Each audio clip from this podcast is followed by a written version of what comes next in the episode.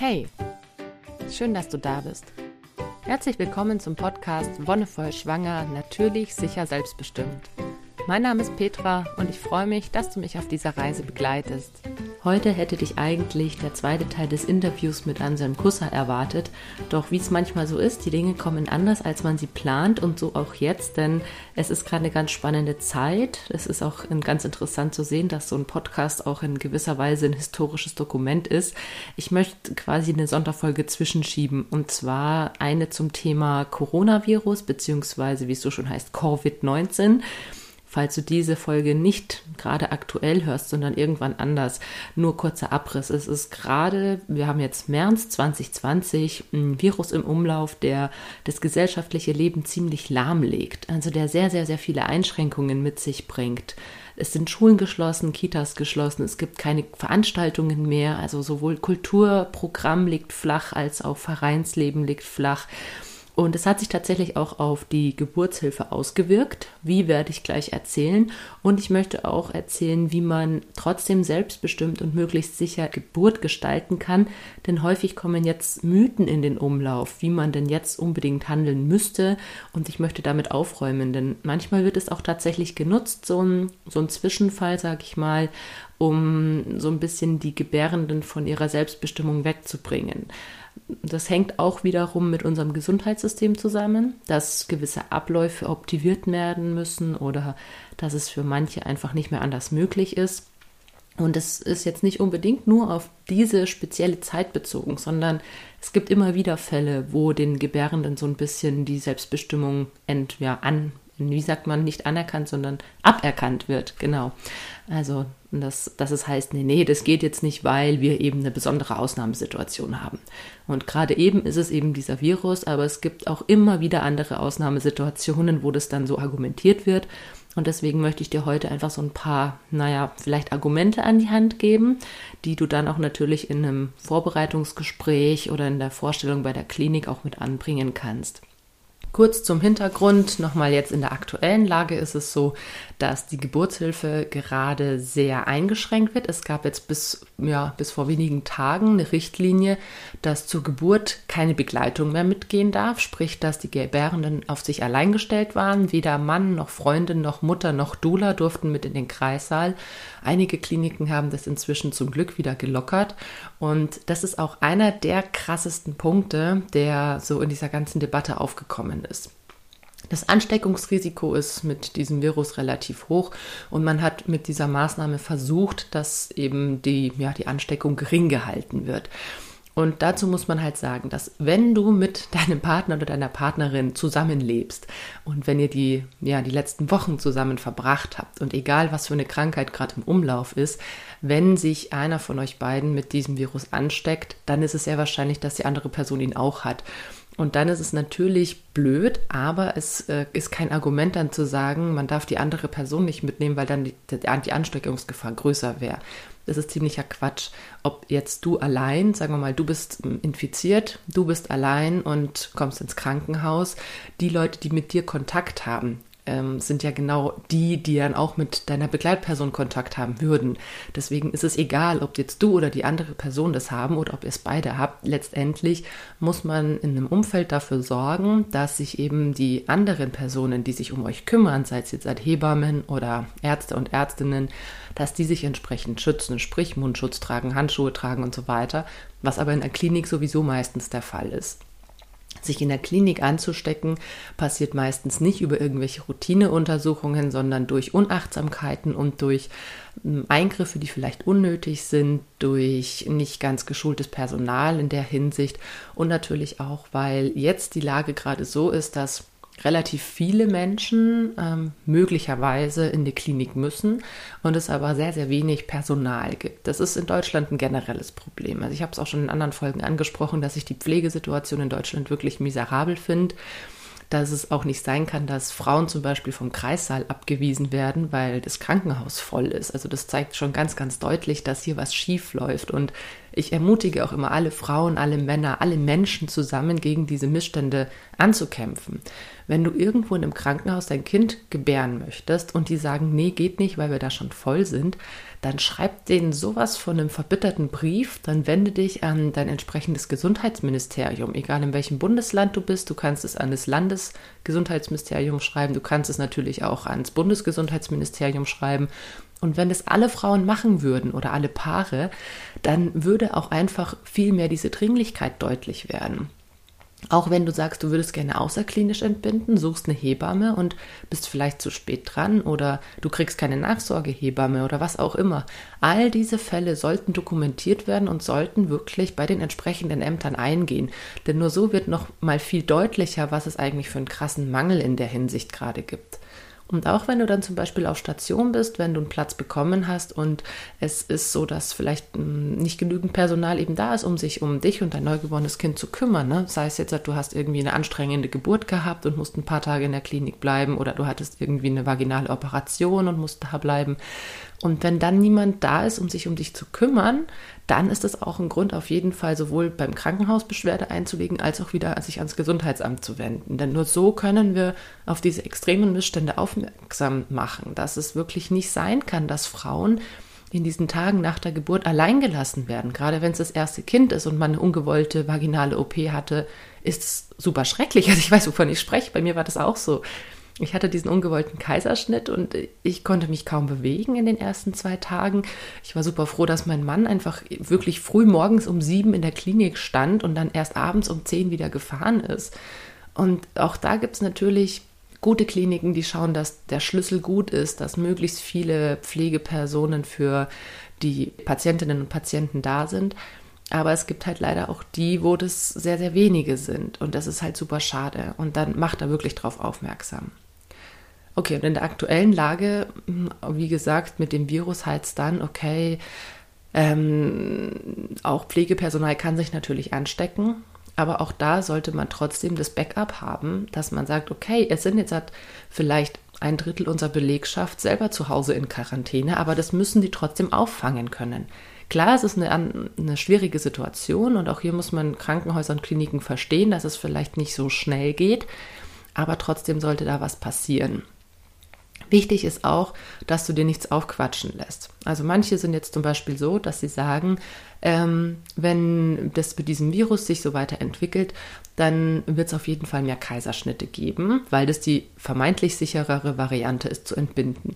Quatsch mit Soße, es ist die vermeintlich planbarere Variante zu entbinden. Das heißt, wenn dir jetzt irgendjemand ohne Grund sagt, ach ja, ähm, vielleicht sollten Sie doch mal über einen Kaiserschnitt nachdenken, dann kann es gut einfach damit zusammenhängen, dass das für die Klinik ein leichteres, ja, ein leichteres Handling bedeutet.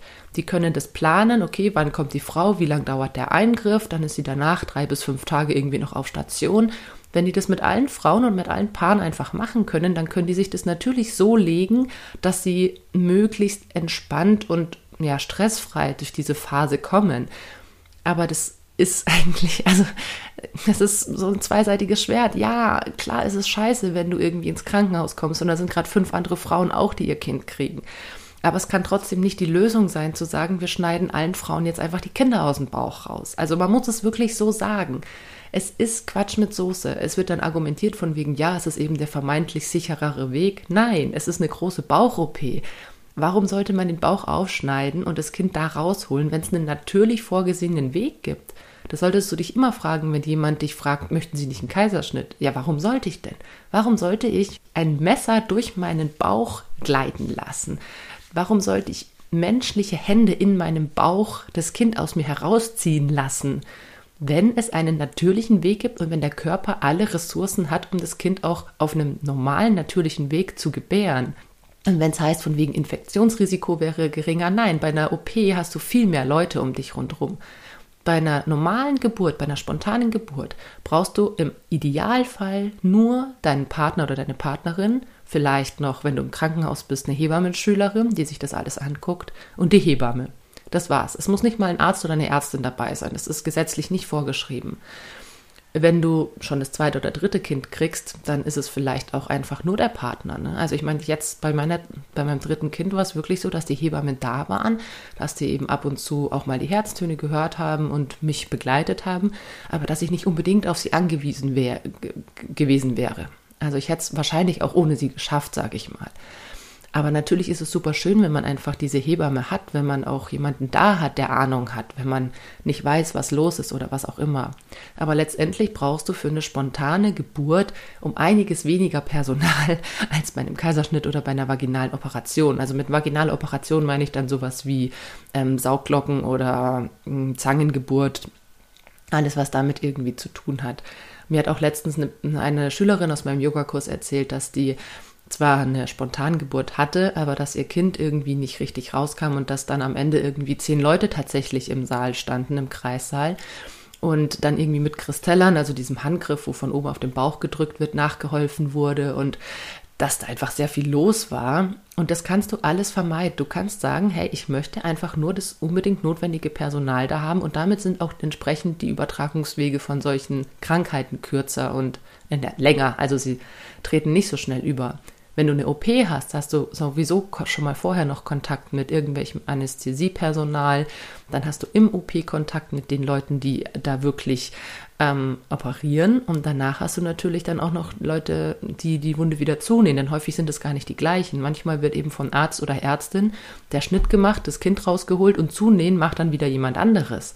Weil das ist so quasi in Anführungszeichen die niedere Arbeit. Da geht es nicht mehr um Leben und Tod, sondern da geht es nur noch darum, dass die Frau versorgt wird und das können dann eben auch Assistenzärztinnen oder Assistenzärzte machen.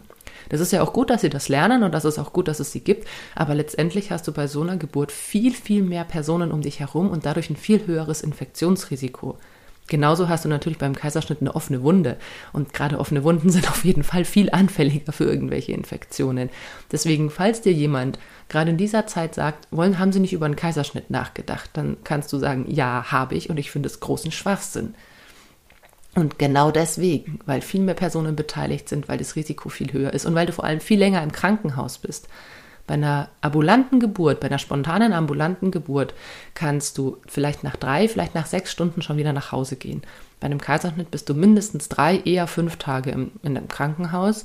Und in diesem Umfeld, da kommen, es heißt ja nicht umsonst Krankenhaus, da kommen ja auch kranke Menschen hin. Das heißt, die Personen, die da hinkommen, haben tendenziell auch ich sag mal, ein höheres Risiko, diese Viren dann an dich weiterzugeben, weil das ja auch, deswegen kommen sie ja ins Krankenhaus. Und du wirst dich sicher nicht irgendwie nur auf deinem Zimmer einsperren, aber selbst wenn die pflegenden Personen, die kommen von einem Zimmer ins andere, haben Kontakt mit vielen Menschen und insofern bist du da zu Hause tatsächlich besser aufgehoben. Ja, das andere, was dann manchmal gesagt wird, ist auch sowas wie, dass man die Kontrollen jetzt in der Schwangerschaft einfach äh, verdoppeln müsste.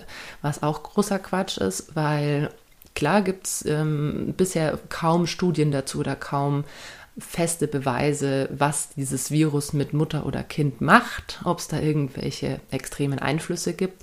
Manche sagen, okay, wenn man irgendwie positiv getestet wurde, sollte man sofort die Geburt einleiten, damit man das eben noch schafft, bevor irgendwelche Symptome ausbrechen. Andere sagen, nein, es ist sowieso relativ unwahrscheinlich, dass bei gesunden Personen das schlimm wird und in der Schwangerschaft sowieso. Deswegen ich finde, du solltest da für dich überlegen, was für ein Typ Mensch bist du. Bist du jemand, der ganz viel positive Bestärkung braucht? Dann kannst du auf jeden Fall Termine ausmachen, um dich positiv bestärken zu lassen, aber dann vielleicht eher bei der Hebamme. Also bei vielen Gynäkologinnen und Gynäkologen habe ich immer den Eindruck, dass die mehr Ängste schüren, als dass sie Sicherheiten vermitteln. Und das hatte ich auch lange Zeit. Also ich hatte in meinem ganzen Leben eine Gynäkologin, wo ich gesagt habe, boah, die ist richtig cool. Die anderen waren eher so mäh bis richtig scheiße. Und das hängt aber vielleicht auch so ein bisschen mit dem Beruf zusammen. Du hast natürlich auch nicht nur die Schwangeren, sondern natürlich auch andere Menschen als Gynäkologin in deiner Praxis und hast ähm, ja vielleicht nicht immer auch die Möglichkeit, da ganz emotional und empathisch drauf einzugehen, womit dich jetzt die Schwangere konfrontiert. Also hier auch kein, ja, kein Bashing von irgendwelchen Personen, sondern auch wieder hier dem System geschuldet. Du musst die, die Kontrollen nicht aufstocken, nein, ganz und gar nicht. Du musst dich auch nicht zwangsläufig testen lassen, nein, auch nicht. Wenn es dir gut geht und wenn du ein gutes Gefühl hast, dann kannst du deine Schwangerschaft weiterhin so verbringen, wie du es für dich angenehm findest. Du brauchst dir nicht einreden lassen, du brauchst nicht dir irgendwelche Tests nochmal aufschwatzen lassen, denn wenn wirklich du in den letzten Wochen diesen Virus abbekommen solltest, der Körper reguliert sich meistens selbst, sei es jetzt halt auch bei anderen Erkältungen oder bei wirklich Schwangeren, die die Grippe haben. Da ist es häufig so, dass dann vielleicht die Geburt eben nicht so früh losgeht oder vielleicht geht sie eher früher los und der Körper reguliert sich da ganz gut selbst, weil der das auch selber sehr gut einschätzen kann. Komme ich mit dem, ja, mit der Erkältung, komme ich mit den Bakterien, komme ich mit den Viren gut klar, dann ist es kein Problem, die Schwangerschaft fortzuführen. Wenn der Körper merkt, er ist selber sehr unter Anspannung, sehr gestresst, hat viel zu tun, dann kann es natürlich sein, dass die Geburt ein bisschen früher losgeht. Aber deswegen muss man hier auch nicht unbedingt vorher sich darüber schon Gedanken machen, oh Gott, was wäre wenn? Dein Körper, ich bin der Meinung, dein Körper weiß Bescheid. Unsere Körper sind super gut funktionierende Organismen und die können das sehr gut planen und die können darauf sehr gut reagieren. Und lass deinen Körper das wirklich entscheiden. Auch wenn jetzt manche Frauen vielleicht eher zu einer Einleitung gedrängt werden. Nein, auch hier die Einleitungsfolge, die ich gemacht habe, hör da gerne nochmal rein, wenn es keinen Grund gibt, außer diesem vermeintlichen Coronavirus. Es ist Quatsch. Lass dir da nicht reinreden. Lass deinen Körper bestimmen, lass dein Kind bestimmen und du wirst sehen, dass dein Körper eine gute Entscheidung trifft. Und das ist immer ganz wichtig bei allem, was du so hörst oder liest oder irgendwie mitbekommst. Ich meine, jetzt wird man von allen möglichen Kanälen über alle möglichen Medien mit irgendwelchen Infos zugeballert, mit neuen Statistiken, mit neuen Zahlen, mit so und so viel Infektionen und so und so viel Maßnahmen. Man bekommt echt viel um die Ohren und gerade als Schwangere finde ich super wichtig, dass man sich von diesen ganzen Negativnachrichten auch so ein Stück weit distanziert. Alles, was du hörst und liest, entscheide für dich, ist es förderlich für mich? Fördert es mich in meinem Leben, in meiner Schwangerschaft, in meinem Sein? Oder ist es was, was mich eher negativ beeinträchtigt? Dann sollte ich davon Abstand nehmen. Und gerade jetzt, wenn du schwanger bist, gerade jetzt ist es super wichtig, die Zeit trotzdem zu genießen und nicht in Angst zu verfallen. Denn das ist das, was ich auch schon in vielen anderen Folgen gesagt habe. Angst ist der Faktor, der Geburt erstens hinauszögert und zweitens schwieriger und anstrengender macht. Du kannst dein Kind nur in einer schönen Art und Weise bekommen, wenn du dich von Angst befreist, weil das mit unserem Nervensystem so zusammenhängt. Wenn wir uns an unsere Vorfahren erinnern, an, sei es jetzt an 10.000 Jahre zurückliegende Generationen, die halt wirklich noch mit Todesängsten konfrontiert waren, wie, hey, da kommt der Säbelzahntiger um die Ecke. Dann ist es aber was, was in unserem Gehirn noch nachwirkt. Wenn unser Nervensystem in diesem Stressmodus ist und in diesem Angstmodus, dann kann Geburt nicht normal passieren. Dann, dann kommt es zu Komplikationen. Dann geht der Muttermund nicht, vielleicht nicht richtig auf oder die Wehen sind nicht stark genug oder wie auch immer. Aber wenn wir entspannt sind und wenn wir in einer guten, positiven Grundstimmung sind, dann kann unser Körper auch die entsprechende Geburtsarbeit machen. Und deswegen ist mein großer Appell an dich, wenn du schwanger bist und wenn die Geburt bevorsteht, dann dann versuch dich trotzdem, auch in diesen schwierigen Zeiten, wo es wirklich viele Negativnachrichten hagelt, versuch für dich trotzdem irgendwie eine positive Haltung zu finden.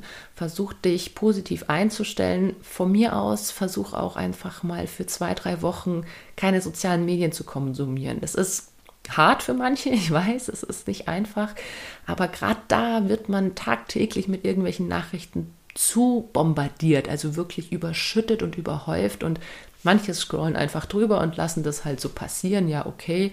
Andere sind dafür sehr anfällig. Und wenn du weißt, dass du dafür eher anfällig bist, dann, dann gönn dir diese Auszeit für dich, für deinen Körper, für dein Kind.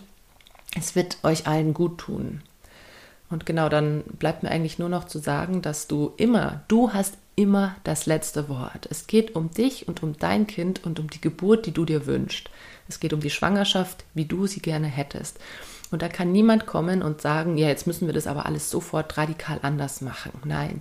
Frag immer warum. Frag, warum soll das so und so gemacht werden? Gibt es da wirklich einen guten Grund für oder ist das vielleicht nur aus der Angst heraus, die jetzt alle haben, sowohl auch Ärzte und Ärztinnen haben?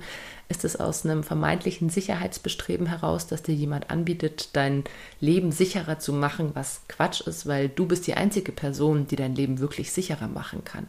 Weil du weißt, was du brauchst, du weißt, was wichtig für dich ist und du weißt, was wichtig für dich und deine Familie ist. Und bleib immer dabei. Nimm dir Momente, ich meine, gerade jetzt sind viele sowieso zu Hause, nimm dir Momente, wo du in dich reinhörst, wo du in dich rein fühlst, deinen Körper beobachtest und auch so deine Stimmungen vielleicht wahrnimmst, sei ganz achtsam mit dir und forsch nochmal ganz genau nach. Was brauchst du, um sicher zu sein? Was brauchst du, damit es dir gut geht? Und nimm von allem anderen Abstand. In diesem Sinne freue ich mich, wenn du trotz der schwierigen Zeit jetzt eine gute Schwangerschaft und eine Geburt, gute Geburt erleben kannst. Und ich verspreche dir, nächsten Freitag, also nicht in zwei Wochen, sondern schon nächsten Freitag, gibt es dann auch das Interview, den zweiten Teil mit Dr. Anselm Kusser, wie versprochen. Nur jetzt einfach der Lage geschuldet, hier diese kleine Sonderfolge dazwischen geschoben. Bleib auf jeden Fall gesund, geh auch raus und beweg dich. Auch das ist sowas, was ich ganz schrecklich finde. Das ist jetzt nicht nur auf die Schwangerschaft bezogen, sondern aufs generelle Leben. Geh auf jeden Fall raus und beweg dich. Schau, dass dein Immunsystem stark und intakt ist. Genieß die frische Luft, genieß die Sonne, tank Vitamin D und lass es dir gut gehen. Und wie immer, wenn dir die Folge gefallen hat, dann lass gerne einen Kommentar da, teile die Folge oder sag's auch gern weiter. Und wir hören uns dann bald wieder. Bis dahin wünsche ich dir alles Gute und noch einen wonnevollen Tag. Bye.